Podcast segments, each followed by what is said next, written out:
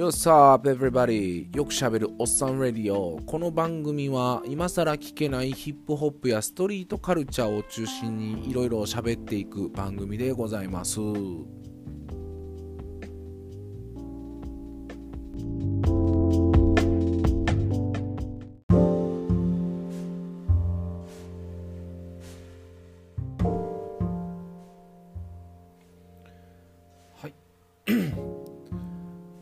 さんこんばんは。ということでですね、えー、割とよくしゃべるおっさんのレディオでございます。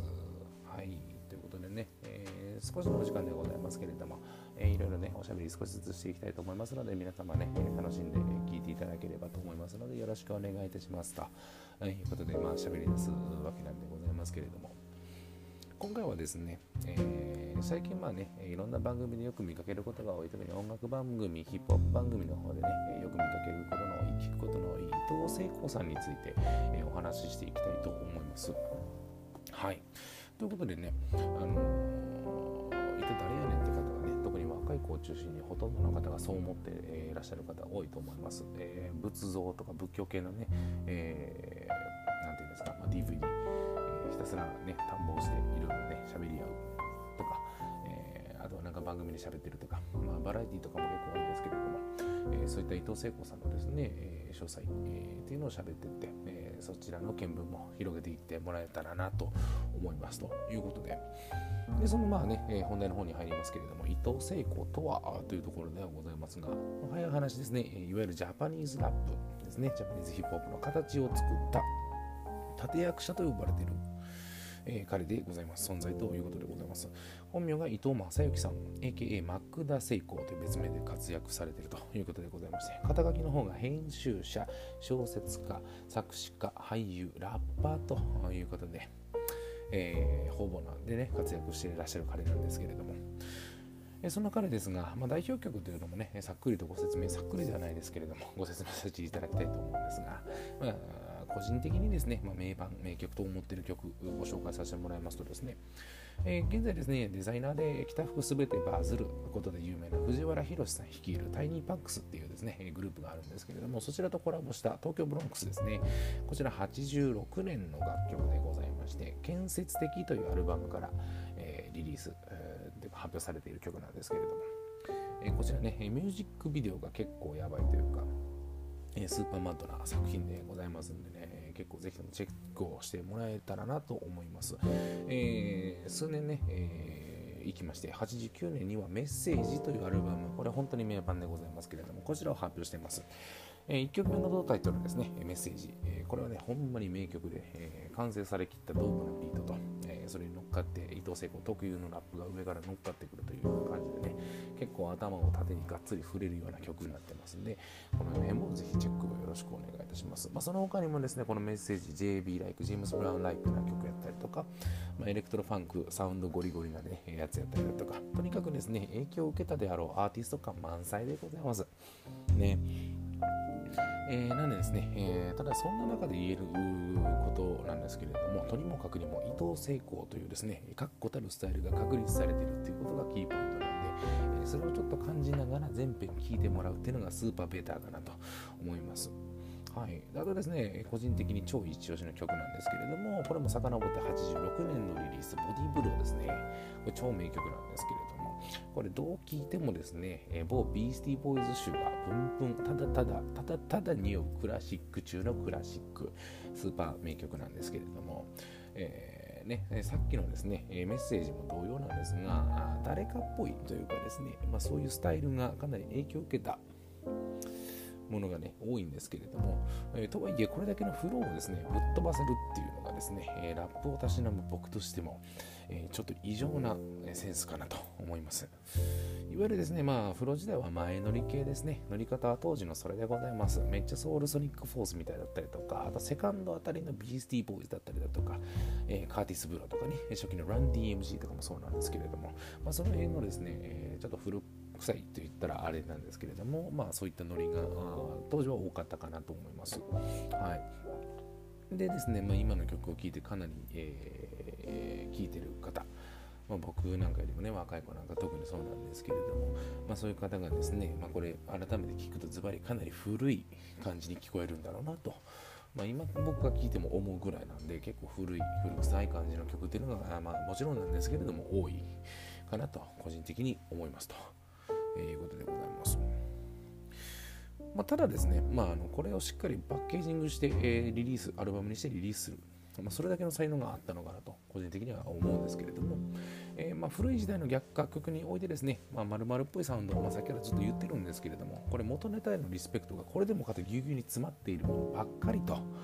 いうものなので、えその元ネタが一体誰なんやろうっていうのをですね、北斎見ながら全編聞いてもらうっていうのが何者にも変えられない楽しみ方の一つなんじゃないかなと思いますんで、これぜひともですね、これ元ネタわかんねえなって人はマジで掘ってみてください。もう勉強が必要です。これに関してはですね。えー、実際ですねえ、伊藤聖子氏、さまざまな音楽にも精通している方なんで、まあ、個人的にそのエピソードで一番食らったのがですね、まあ、十数年前に NHK の方で放送していた天才ビット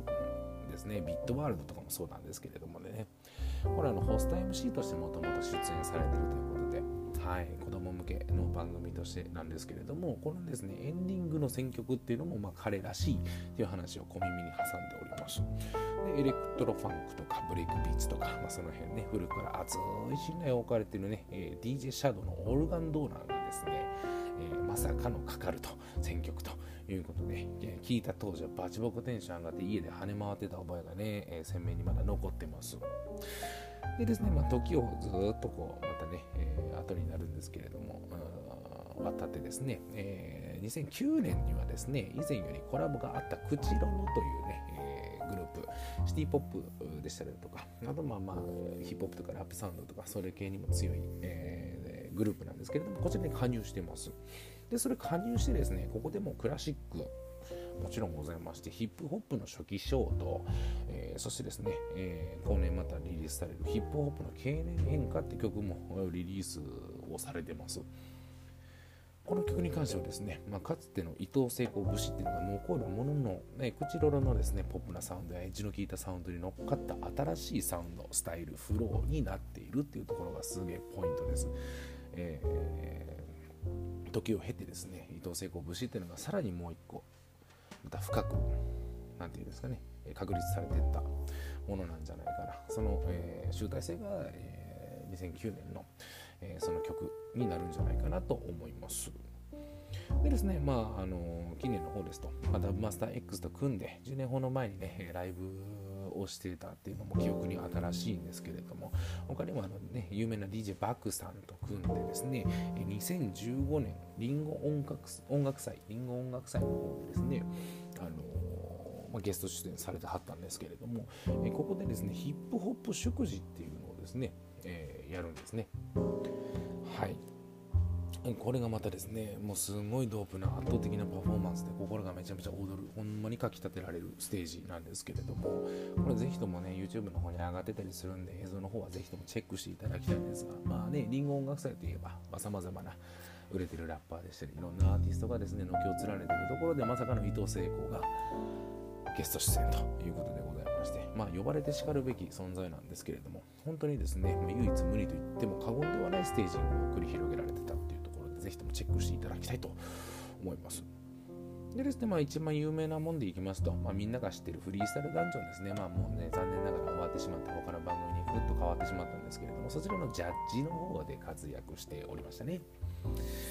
まあそのジャッジに至るまでなんですけれども、まあ MCU やったりだとか、まああの、キクザカンクルーの MCU やったりだとか、さんやったりだとか、あとライムスターさんやったりとか、スチャダラパーさんやったりだとか、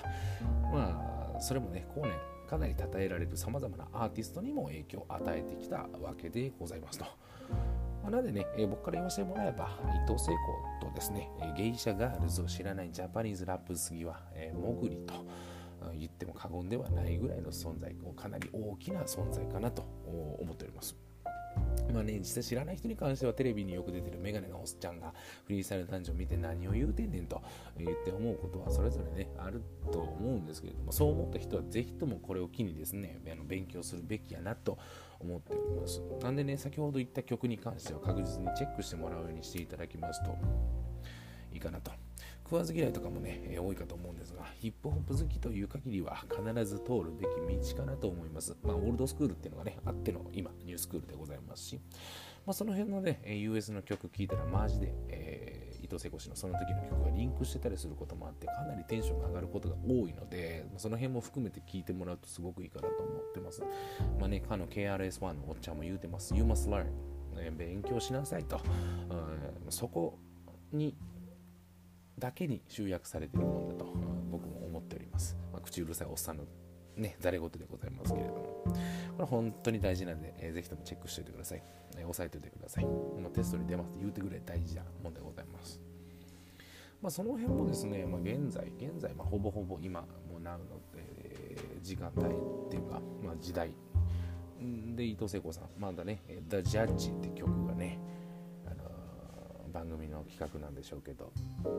ジャッジのメンツ勢で曲が出されてますので、えその辺も一回聞いてもらってそっから遡っていろいろ聞いてもらうっていうのが一番まあね、あの、何やろフィルター通しやすいんじゃないかなと思いました。ということでございます。でもうかなりねあのジャッジの方は音の乗り方外し方フローの飛ばし方なんかもうその辺も含めてですねすごくかっこよかったので、えー、これはもうほんまにハードル上げといて後でみんな聞いてもらってもうわってなる人が多いかなと思いますのでぜひともチェックしてくださいはいえー、てな具合なんですけれども、非常に簡単にですね、伊藤聖子さん紹介させていただきました。これね、こういうの知っていくとね、ワクワクするもんなんですよね。ね、こういろいろね、曲を知っていく、音楽を知っていく、で、これがまたね、えー、次の時代にどう生まれ変わるかとかね、そういうのもあの知っていくとかなりヒップホップに関しての見聞というか見解が広がっていくと思いますんで。はい。ということでね、えー、割としゃべるよくしゃべるおっさんのラジオでございました。皆様どうもね、えー、拙いしゃべりではございますが聞いてくれて誠にありがとうございました。次回も何かしらね適当にこういったことをしゃべったりするので、えー、よかったら聞いていただければと思います。それではまたどうもありがとうございました。